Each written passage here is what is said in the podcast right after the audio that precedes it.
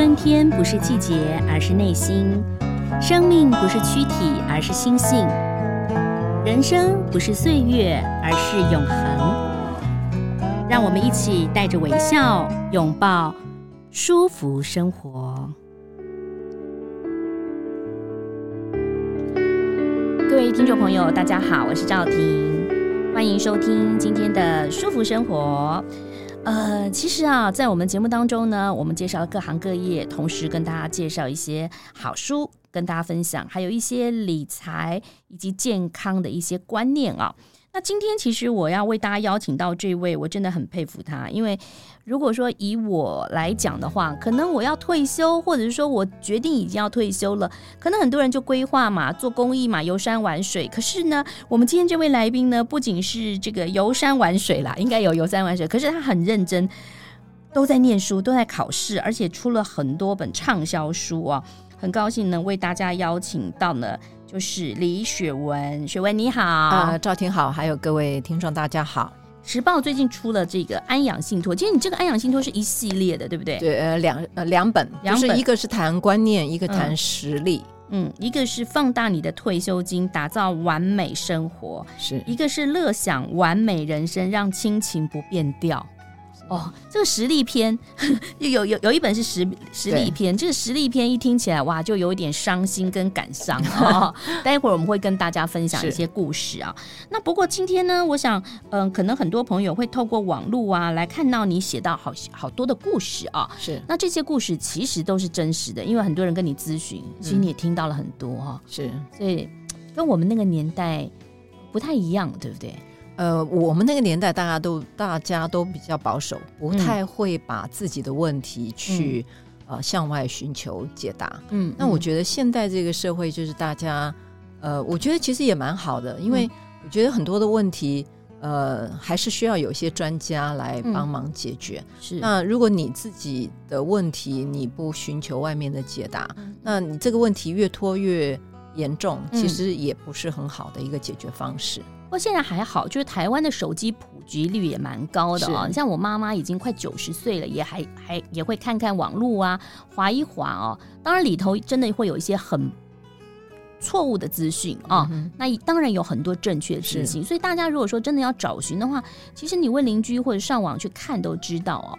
我看到你的有一一个篇故事啊，就是流传在现在的很多的粉丝团当中，就是很多人穷穷的，你不能这样讲，就我。只剩下一间房啊、哦！那我在做一些公益的时候啊，有一些被呃关怀的一些阿公阿妈们哦，他看起来真的就是生活真的是没过不去。我就问公益团体说，为什么他生活过不去？他没有办法领到什么什么救济金，或者说分配到一个月三千五千？他说，因为他们自己就有一个老房子，对老宅，他这个就控制住。因为我们做那个就是最最低收入，最低收入。那他那个老宅很复杂，就是比如说他可能是先生或阿公传过来，所以他那个产权已经很多人，所以呢，可能子孙也没有要去处理，可是他也算是产权里头的，所以他可能反而收不到，不符合那个资格，最低收入户。现在台湾有很多在乡下很多的阿公阿妈会这样子的状况。是，啊哦，我其实听到呃，就像赵婷刚刚讲的这个，我其实听到蛮多这样子的一些案例，嗯、因为你知道呃，根据统计，我好像看统计。嗯台湾其实自用住宅的比例高达八成五到九成，所以就等于说，其实像我们在采访当中，其实跟蛮多。像我书中当然举举了一个是台北市蛋黄区的，嗯，它是有透天的。嗯，那我们这里头在书里头有提供一些解答。那我另外听到一个案例，其实也是一样，就是我真的也发现很多了，就是到最后。他没有累积太多的退休金，然后他就只有一栋房子。嗯、那这个案例其实跟我们那个书中的其实很像，但是我觉得这个可能更经典一下，嗯、更经典一点，想跟各位呃听众一起分享、嗯。这个案例其实好像也是在台北市，他的那个也是精华区，它是一栋、哦。可是你知道吗？哦、这个案例后来我听就是听银行讲，这个案例就是说，他原来是那个里里长转借来给他们的。嗯，因为为什么？因为这个老先生呢，他虽然住在这个蛋黄区，他有一栋这个房子，听说他的市价好像呃上亿哇，上亿哦。然后可是呢，你知道他每天他常常饿肚子哦，他没钱。就像你刚刚讲，因为他那他有那种房子之后，他已经不符合最低收入户了，没有办法照顾。对他，他没有没有他没有累积其他的退休金，他就他就那么老，他也没办法处理，他没有。听说好像应该他没有小孩的样子，嗯嗯，啊，好像小孩呃提早嗯就很早就过世了，所以他就一个人，所以他常常饿肚子。那那他又没有钱，那通常就是里长，那你知道里长就会想办法看有没有什么呃有你你知道现在有很多善心人士嘛，可能供餐呐或者什么这样子让让他那个。后来这个银行就帮他去解决这个问题，就是我们那个书里头去提到，帮他留呃留房养老，因为你呃。以房养，因为他没有小孩嘛，你以房养老，就是说，当然也是可以。嗯，那等于就是说，这个房子呢，呃，就是等于逆向给这个银行反设定，对，反反设定。然后他每个月这银行就来算，就是说啊，你要借二十年，对不对？他就分二十年，可能算一下，你每个月他可以银行会给你多少钱。所以其实这个，我觉得我们这个李明李长做的还不错，嗯，就是他知道。可是问题也要这个老先生愿意。对不对？这个是没有孩子的状况之下，嗯、他就是只有那栋房，他也不知道为什么房子会长成这样，因为他可能买的时候就真的就几十，对，可能几十万、六十万、七十万，然后是。也也没办法，可能也没办法跟别人改合建，就他可能旁边也要、嗯、要合建的话，他可能还可以有对，需要条件，要条件，而且他自己年纪这么大，他也没有办法处理，对，所以他这个当然他后来其实他不是做以房养老，他是做留房养老，他这个就是呃银行帮他找，就是说他。他不住在这边，他去住那个老人公寓，哦，帮他找老人公寓，很棒，有人照顾他。然后他等于就是把他原来那个地方出租，嗯，因为出租听说好像可以一个月四万块，他等于说这一个月四万块，有一部分的钱是付老人公寓的那个那个房租嘛，剩下就变他的生活费，他就不会每天饿肚子。而且因为你知道，在老人公寓的话，其实他可以有第一个有人。照顾也不是说完全照顾了，就至少有你有个什么事情，对不对？还有人可以讲话，还可以有人讲话聊天。然后他这样子的话，呃，那个吃住都在那边，然后另外他还有一些零用钱，就等于说他已经不像像他之前，他就一栋房子，他守了那个房子，可是他每天饿肚子。所以以房养老跟留房养老是不一样的，是不一样吗？对，呃，以房养老就是我们刚刚讲，你把房子逆向给逆向贷给。银行，嗯、那银行它就是看你，比方说你呃你要贷二十年，它就分二十，它就建价建价了几成。嗯、比方说这个这个房子呃，如果值两千万，值两千万，你要二十年贷的话，那你就是一年，它它就分分期给你，然后它当然还要扣掉利息。哦、那留房养老不一样，留房养老是说，嗯、呃，我们先讲，嗯、呃，刚刚没没讲完，以房养老就是说，当超过二十年，你这个房子就是银行的，嗯，因为通常。你大概没有钱，大概再去把它买回来嘛？嗯，因为它就跟你贷款的概念是一样的。对对。那所以它的缺点就是说，如果你有子女的话，通常因为我大概问过很多银行，子女有的不愿意，子女不愿意，银行也不太愿意，因为听说有纠纷会会吵，因为银行一碰到子女去吵，他就想说啊，我就不要做这个。所以他们通常如果你要做以房养老的话，呃，他会先要求呃你要。子女来签同意书，嗯嗯，就是他以后他愿意。所以有一些父母会觉得，为什么我拼了一辈子，我的房子还要子女来那个？那要是我的话啦，我啦，嗯，就说我到那个年纪了哈，我就干脆卖一卖，对，把那个钱信托，然后我自己住养老院，还不用子女同意嘛？啊，所以这个当有房子，很多人如果说感觉他过去没有存太多的退休金，他只有那栋房子的话，其实有很多方法，嗯、包括赵婷刚刚讲的。呃，我可以把它卖掉嘛？嗯，就是卖房养老。嗯、我卖了一笔钱，我把那笔钱，因为我担心说这个日后我可能呃没有任何的意识了，那这个钱能够多用在我身上，嗯、那我就先把这笔钱放到银行做信托。那还有就是我们刚刚讲的以房养老嘛，嗯、这这是这是一种方式。嗯、那你可以以房养老的时候，他银行每个月他把他结合信托的话，他把每个月他该你给你的钱，他就。放到那个信托专户，然后信托专户，然后每个月再给给你。给你。那第三个就是留房养老，留房养老就我们刚刚讲，你把你原来那个房子租出去，它有租金收入。这个租金收入银行会帮忙处理吗？留房呃，现在通常很多银行，因为他自己不处理，他会跟那个呃包租代管的业者合作，哦、它是由包租，因为你知道，其实租屋也、嗯、也很麻烦嘛，对，中间还会有空窗期，然后要维修什么的，所以租屋其实有时候我们如果要委托别人的话，你其实也不要省那个什么手续费。因为你手上有钱啊，我觉得像我现在自己年纪，都觉得我的判断力会比较慢。是，难保你手上有钱不会被骗走。没错，不如就是信托或呃，就是真的是找那种呃公公证的单位或公家的这种单位，然后去处理，给他一点手续费。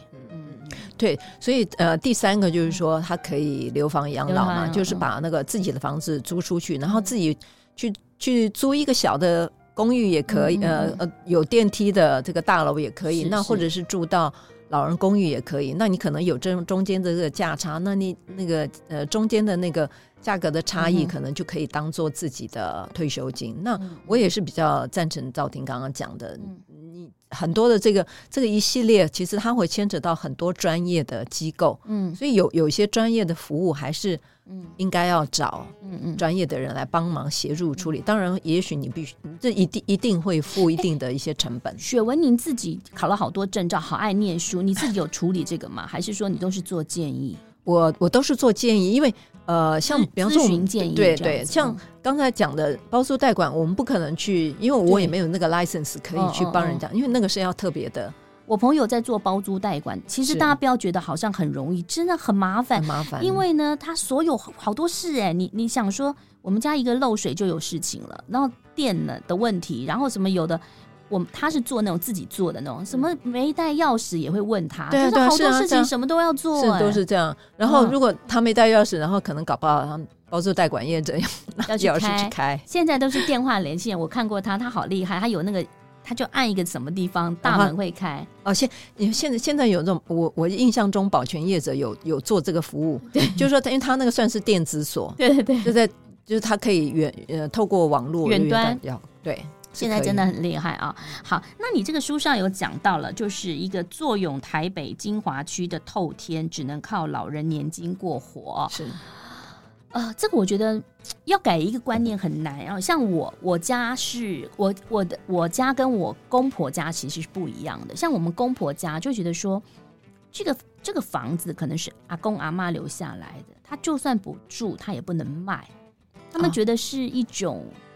不能说祖产嘛，祖产会被人家笑，或者说他就是他们就根深蒂固的，所以他们像我们呃，我先生家是在嘉义这边，他们就是也没有人住，但是就是那种三合院，也也不会卖，不可能处理，哦，这观念不同啊。是，那我看您有讲到，就是以房养老，他们也想这样做，可是子女会，子女他到底在法律上会有？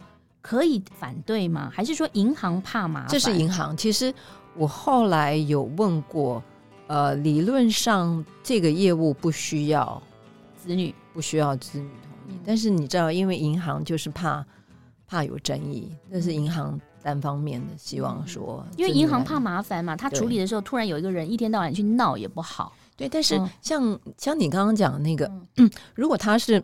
因为现在如果以房养老的话，嗯，通常银行会做除了呃这个子女的这个问题之外，嗯、还有一个就是，如果你今天不是大都市地区的蛋黄区，嗯、通常银行也不愿意乘坐。如果说，比方说像那个呃，你刚刚讲的那个三呃三合院、四合院，那通常呃比较在偏远地区，嗯、大概比较不太可能。我们如果三年前的访问就觉得说，哦，只有蛋黄区，可能台北市、台中啊这些银行才会乘坐，因为一栋房子大概就是。起码有个两千万嘛，哈！但你有没有发现这三年每个地方的房子都超过了两千万？对，因为现在就是房房价涨了嘛，房价涨，这这个会会受影响。所以，嗯、但是如果说你今天还是比较，我我其实，在采访当中也碰到一些，它真的是还蛮偏远的地方，嗯嗯，那那个其实就真的是比较难、嗯、难处理了。嗯，那那如果这样子的话，就是自己真的要。在退休前好好的存一下退休金啊！每个人的观念都知道，但是知知易行难，真的知易行难。就算我知道，但我可能也没有斜杠的人生，我的就是死薪水，我怎么样都攒不掉钱，怎么办啊？到了中年，呃，四十岁可能还可以，五十岁有好多朋友就哇，就我我我个人的建议啊，就是说，呃，当然很多人是想说。我大概就工作就这么点钱嘛，嗯、然后可能现在大概一般你能够做到这么六十五岁，大概也也就要退休，大概你没有太多的体力还要继续的工作。嗯、对，那如果时间还早的话，比方说五十岁，嗯，我个人还是觉得你你今天五十岁到六十五岁还有十五年，嗯、如果你今天是呃选好。好的投资标的，值得长期投资，它可以帮你累积财富之外，嗯、我觉得这个呃剩下来的，你就要看说，当然你在退休前，你要先算算看我我有多少退休金，因为是。现在这个退休后的，如果我们这样做退退休规划的话，其实你要先检视一下我有多少的退休，退休的时候有多少的资产，嗯，那很基本的，不要包括比方如果你军工教的话，都会有一。一笔，或者是呃，加上劳工的话，其实都有一些退休金嘛。劳退到一，有的有一万，还有人到三万，我们就讲普遍就一万八两万好了。对对哦，那那你先算嘛，比方说我有一笔这个劳保的老老人年金，嗯、对不对？老老年年金，嗯、那你就要看说，那剩下来其实我是不是还有一些其他的，嗯呃。呃，整笔的财富，那包括你有没有房子，你有没有房子住，对不对？因为你没有房子住的话，那你的租金租金你就必须要把它都算进去。嗯，然后那你可能要算一下你每个月的花费，花费会有多少？那你这样算一下，如果说你今天的，比方说劳保老年年金一个月有一万八两万块，如果你今天每个月的这个花费算一下花花花费要四万块的话，那你就要考虑那两。剩下那两万块要从哪来？嗯、那如果你有一整笔的钱，嗯，在那里的话，嗯、我觉得这个还比较好解决。嗯，那如果说没有的话，我个人会比较建议是，那因为你已经没什么方法可想嘛，那你可能就是退休之后，可能还是要找一份工作。嗯，因为你没有工作，大概你也不太，因为你想想看，六十五收入，对，对你六六十五岁。其实你还能做什么？你只要考虑嘛，就是说你还可以做什么？但我觉得，因为现在你知道，因为少子化的关系，嗯、所以很多的行业，特别是我们的前服务业，对服务业，其实他们还蛮需要嗯这个老年的这个人力的投入。嗯、因为我我我之前其实也听到很多那个餐饮业，他们讲说现在好难请人，那年轻人也不愿意做。我那天去。新光三月是哦，南京东路那个星光三月地下美食街啊，然后我就看到的是，就是在清洁的那个婆婆啊，她都已经弯下来了，嗯、但她好，她是最勤奋的，因为她都会到很远地方拿东西。其他的，我不是说他们不勤奋，我是说其实她也还在做，嗯，不见得是说她那个需要那个收入了，但是有时候我觉得你退休之后，你还是要跟人接触会比较好，对对，所以她这样也是蛮好的。那我的邻居。我一直以为他是家庭主妇，我后来发现他原来考了保姆执照，然后他考了保姆执照之后，他就是带小带孩子嘛，嗯，嗯，租金还可以有减减底，对对对，是啊，所以我觉得哎还不错啊，这很多、嗯、其实很是有很多管道，就是说呃很多人其实就会很烦恼，就是说啊我就这么一点点劳保劳劳退，嗯，然后他就想说那我我该怎么办？嗯、那我觉得其实。天无绝人之路啦，嗯嗯，你只要你想办法，你肯做，嗯嗯，很多的呃的工作其实还是有机会的。是，那您考了好多的证照哈，保险证照也考了，对不对？然后房地产，房地产对，呃，信就是跟信托啊什么的，对，真的是很厉害。讲到保险啊，我我记得想跟您分享，就是现在好多人就是因为。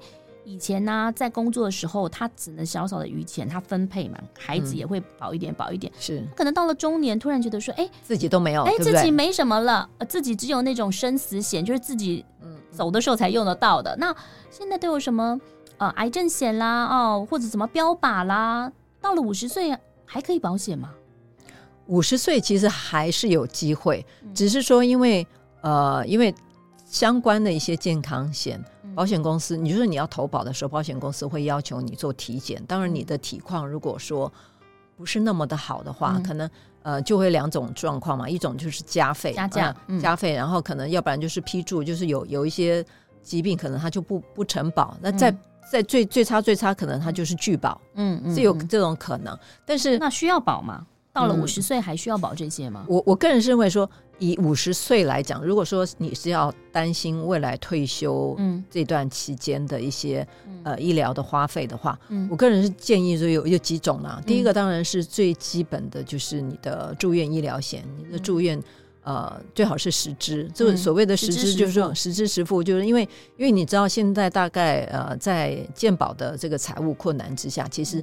嗯呃，一般人想要住很长天期的，其实不太不太容易。大部分其实又再加上，就是说很多医院他就会怂恿病人去做一些自费嘛，所以实支实付的住院医疗险其实是有必要的。当然你会看想说，嗯，五十岁呃能不能买到呢？其实可能就比较有，你你要你可能要试试看能买到，或者你可能要试试看。他可能就一年一保的这种。呃，对我我知道有有有一些的话是，他可能所谓的定期可能是一年一一一约，像实支实付通常都是一年一约。嗯、那有有一些可能他是，比方说每五每五年一约，或者每几年一约，或者是十十年这样子，嗯嗯或者是啊直接是二十年，也也有这种。那这个是住院医疗险。嗯、那第二个就是说，呃，不管呃，就是重大疾病。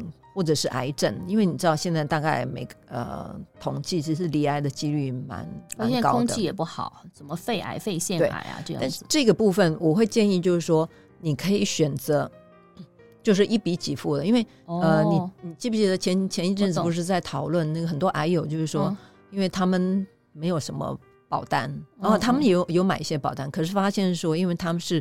呃，分次给付，就是说你离离癌的话，他可能先给你一一笔少少的钱，对，这不，然后是一次给付，一一经离癌就五十万、一百万这种，所以应该是买这种。这种好像二十年前很很卖，后来那个公司被并了，现在就其实有，现在其实蛮多有，包括呃。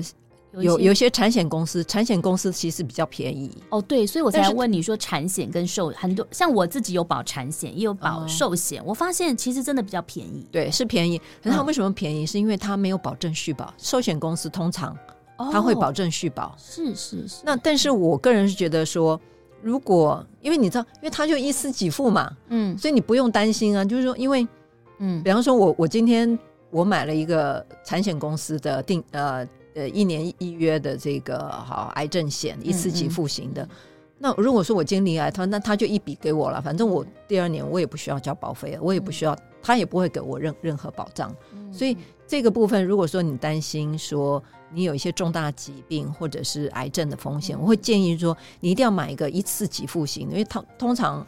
呃，重大疾病险通常都是一次给付型，它就是呃，一旦确定，比方说是符合什么样子的疾病的条件，它可能就一整笔给你。那你拿了这笔钱，我觉得是比较弹性的，对，因为很多人，因为我其实有听说，有有些人他拿了那那一笔钱，他不是去治疗，嗯，他是去游山玩水，去死，搞不好回来可能。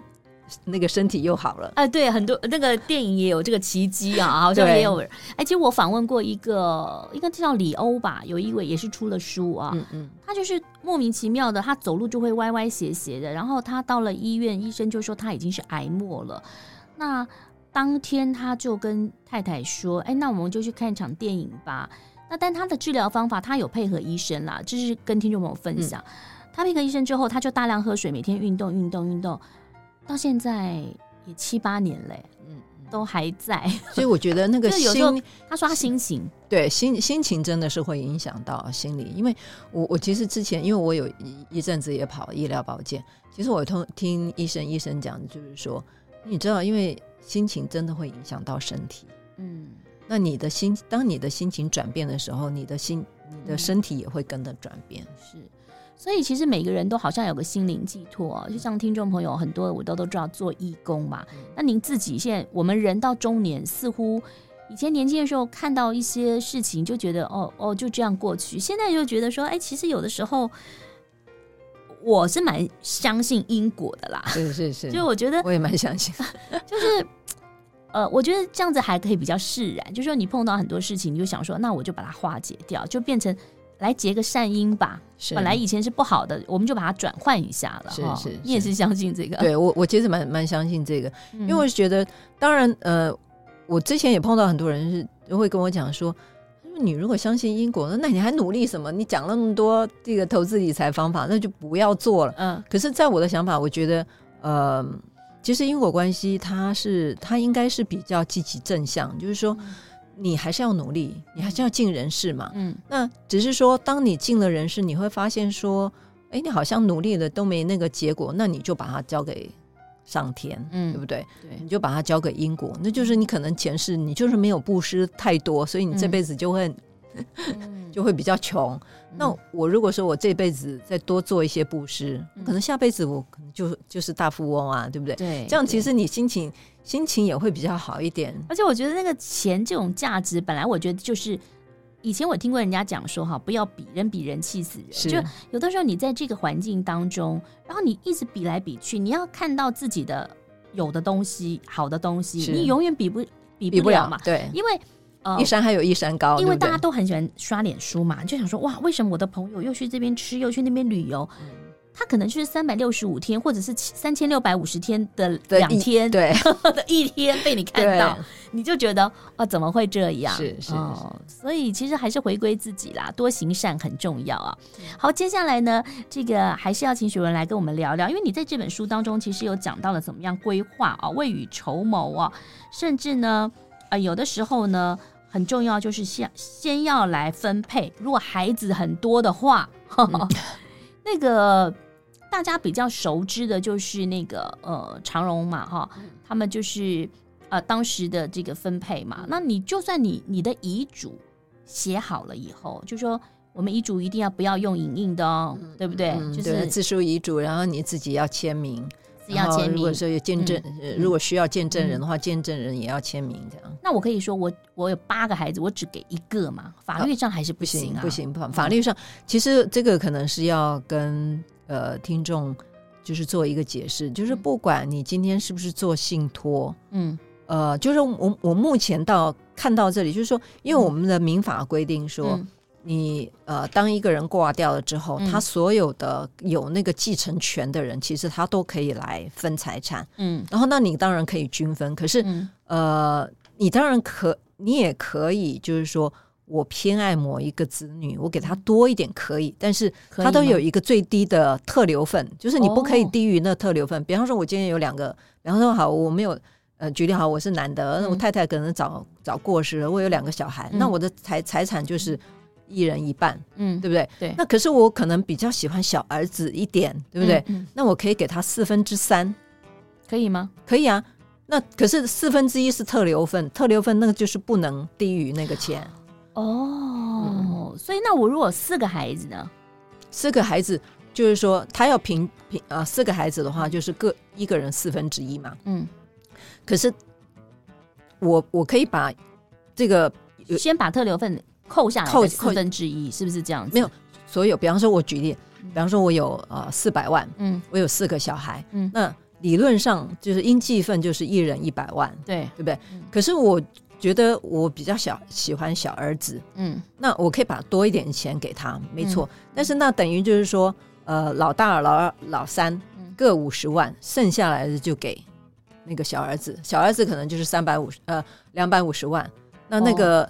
那三个儿子就是一人拿五十万，因为五十万就是呃特留份，一定要的特留份，对，一定要给他，你不能低于低于他。比如说你你分配财产的二分之一就算特留份，是这样子的意思？对，就是应继分的一半就是特留份，应继分的一半，应继分就是我们刚刚讲就是平分，就是呃一个人一百万，那就是应继分。但是特留份的话就是。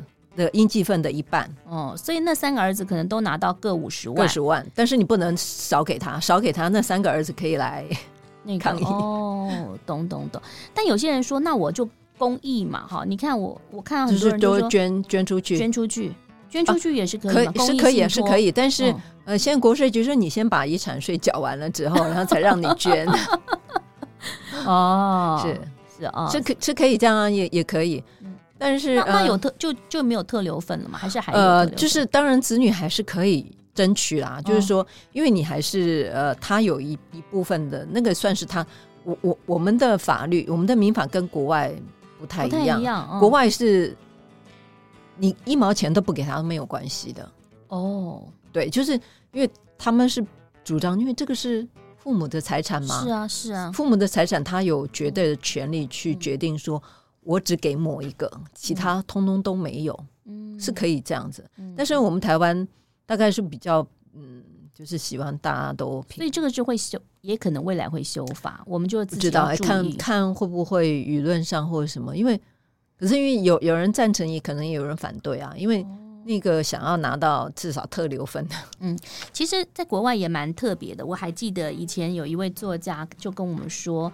她住欧洲，她嫁给欧洲的这个德国的先生嘛啊，然后十几年前突然就是被分到一个古堡，然后分给他的人他也不是太熟，所以他们也就是看嘛亲属关系这样子，最后剩下的是谁，然后就就给了他们。对，他们是其实可以就是没有什么应积分特留分的嗯嗯这个问题啦。好，那节目最后呢，我想可能听众朋友很想要知道，就是说。如果我已经准备好，我也觉得说孩子有自己的天地。现在很多孩子也不靠父母啊，自己也过得很好。那我就已经退休了嘛。那我手上有一点点的钱，是一般人呐、啊、也不会有太多啦，三五百万，甚至有人说你存了一千万才能退休。可是存一千万，好多人的梦想好难哦哦。我觉得啦，一般上班族是是不不容易的。五百万。三五百万，五百万的话，是他要怎么做规划？嗯，那他有有没有房子？有房子，有房子自住嘛？对，那有没有那个劳退什么月月退之类的？如果我们假设都有，都有，就是他的劳退可以 cover 他的生活哦，嗯，他就是有一笔钱。OK，那我个人会建议，就是因为他有房子的话，其实他就不需要去另外考虑我还要这个租金的支出。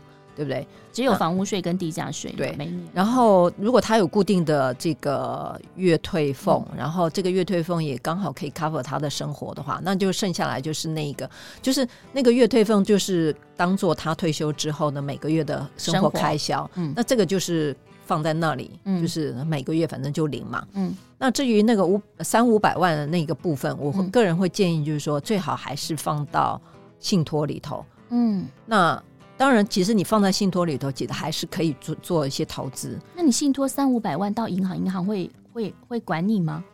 呃，会不会有些人会好自卑，说我才两三百万进银行？不会不会不会，因为因为你知道信托，你成立信托的话，它其实就几个费用嘛，一个就是开办费，嗯、开办费大概一两千块，嗯，几千块大概也就够了，嗯。呃，当然是看你的契约的复复杂度。嗯，那如果像像我们刚刚讲这个，其实很简单嘛，嗯、就是一个金钱，就是委委托给银行。嗯、那进去了之后，呃，你其实还是可以继续做投资。我个人会建议说，这笔钱还是要进，嗯、还要继续做投资。嗯，然后那为什么要做信托呢？因为你知道，因为年纪大了，一定会失能失智，特别是失智。对，因为当你因为。听说这个失智可能他时间很长，这个时时好时坏，你可能那个钱搞不好，因为你知道现在很多这种诈骗集团，很多什么老先生老太太，然后一下那个退休老本就不见了，所以我会建议说，这笔钱你虽然不用，因为你是退会退休是做呃用月退俸嘛，嗯，但是这笔钱因为很怕诈骗，所以我会建议一定要放到信托。那放到信托里头，当然你要付一些信托管理费，他的信托管理费是按照你的。资产，比方说你是五百万，嗯，就按五百万的，现在大部分都是千分之二到千分之五左右，嗯，一年它是一用一年这样算。那我还建议说，你还是要千万大概两万或五到五万，那五百万大概就是一万到嗯二点五万左右。所以你大概就是这个 range，你是要支付。嗯、我我个人是建议，其实那个不是很多啦，因为就算你五百万放到定存，定存还是有。定存利息还是可以比你的信托管理费要高。那你当你去信托的时候，也许银行会建议你做美金定存。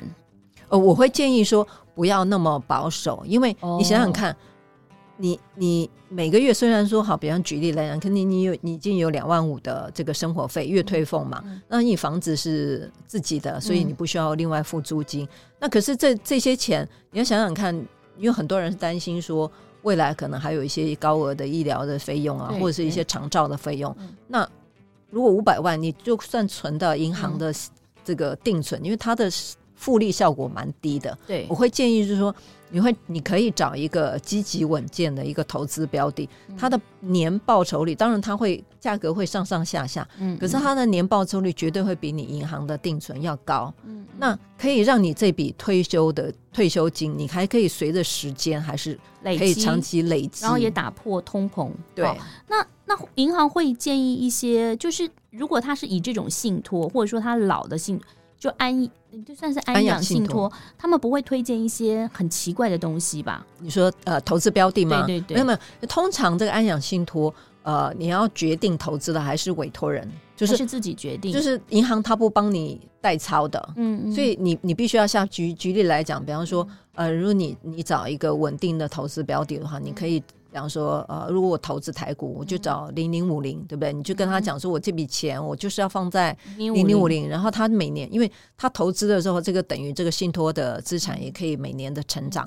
那呃，一方面这个信托可以保障你的这笔钱不会被诈骗掉，然后它可以，它也可以有每年一个增长。那还有一个很重要，就是很多人有房子，我也建议说你要做房子的呃不动产的保全的信托，因为你知道，因现在很多诈骗，因为你那房子，因为很多人可能连连这个头脑头脑，就像人家说，把房子就被人被人家给对，就被骗的人都说我不知道怎么搞的，那一刻就哎就被骗了。哦，所以房子对房子对房子，如果说你你虽然你自己住，可是也有可能你那个房房子的产权就被别人骗走了，所以我会建议说，呃。除了你固定的现金流，每个月的现金流，你的退休金之外的这些资产，包括你的现金，包括你的不动产，可能还包括你的保单，可能像有些保单，那可能都放在这个信托里头，会比较安稳，这样也可以。确定，比方说我，我我今天如果说发生了失能失智，嗯、我已经举例来讲，我可能已经躺在床上，嗯、可是透过这个信托专户，因为它很大的功能，除了我们刚刚提到资产保全之外，另外一个就是专款专用。嗯，因为它的专款专用就是说，他会看嘛，就是说今天如果说有人家人要去跟他拿钱、呃、拿钱，他会讲说，哎，你你这个钱的这个目标跟我们当初定的这个合约是不同，他就不付。嗯所以他会确定是这笔钱，他是真正用在你身上。比方说，你今天是住在安养机构，对不对？你已经住在那里，那银行是说，那这个是符合当初定这个契约的这个，所以就会每个月给安养机构钱。对，好，所以我觉得蛮好的。所以这两本书要好好的拜读哈，就是有实力篇跟这个放大你的退休金啊。因为有时候人不要贪心，但是不断的终身学习是很重要的，因为。知识哈，这个自己有这样的知识是非常非常好的，但是人真的就是有旦夕祸福，你不知道你什么时候真的会突然有什么状况，所以呢，信托的确是一个很好的方式啊，是，好特别是对呃银法族，我个人是会真的蛮建议，就是因为你随时不知道什么时候，呃，就算你头脑就是一个是头脑不清楚，比方说失智，你可能就会被被骗，嗯、那还有就是说。就算是头脑清楚，你知道现在很多人还是会被骗。我一个朋友的说退休金啊，他就马上就去做其他的处理，因为他很怕，就是一笔钱啊，那手比较松的时候，就会这边吃吃那边玩玩，然后孩这个孩子那个孙子的，然后当然就是过年大家发发红包很开心，但有一笔钱在身上，就很多人就会来对对对对对，觊觎那笔财产。所以因为你已经到中老年了，所以你要好好的。把握，然后这个当然行善是很重要，但是你自己的这个生活还是要过得去，这个好重要哦。哈，这个谢谢啊，学文帮我们介绍这两本书，时报所出版的哦。李学文呢在现场，如果你要知道很多讯息的话，可以到他的粉丝团，谢谢啊，就可以了解了啊。但还有哦，还有一个很重要就是银行，嗯，八大行库。是不是比较？就是我们要选择银行去信托的话，是各个银行都有的信托。呃，我我个人会会建议说，第一步先找，就是说你常往来几家银行，嗯、你先问问他有没有做这样信托，而且你要问一下他的这个安养信托的内容，因为你知道有的银行他只他的安养信托他只收现金的，他只做金钱的，哦、他可能他不帮你 keep 那个对房子他也不做，哦、可能保险保险金大部分现在应该都有做，可是他。嗯呃，因为你知道，现代人的资产可能很多。嗯、我们刚刚讲现金，对不对？有房子，有保单，嗯、对不对？可是还有股票，有价证券，哦，对不对？因为现在很多存股族啊，很复杂，你还是需要，因为你那个股票。你知道哪哪天你没有什么意识了，那子女都可能拿去随便盖盖章什么的，可能就就转掉了，对不对？好，所以先跟自己往来的银行去问一问，是，然后有没有符合你的状况？对，然后因为有的是复杂的，然后他就是量身定做，你需要什么什么什么，那他可以做，你就可以跟他签约。对，就是说你往来的这几家，还有就是比方说你住家附近，你很就是很便利，不要选一个。你为了听人家讲说某一个银行还不错，然后跑到很远，可是你到时候以后要办很很多的一些事情，说实在也是蛮困扰的。我个人是这么认为。好，反正咨询嘛也不用钱，就是服务嘛，银行也是服务业，让大家去咨询一下哈。啊，当然还有很重要的事情，就是要多爱自己，多照顾自己一点点。到了中年，其实。呃，很多事情就是要看看自己的需要跟需求了。是，是，是，好，今天非常谢谢雪文，谢谢，谢谢你，拜拜。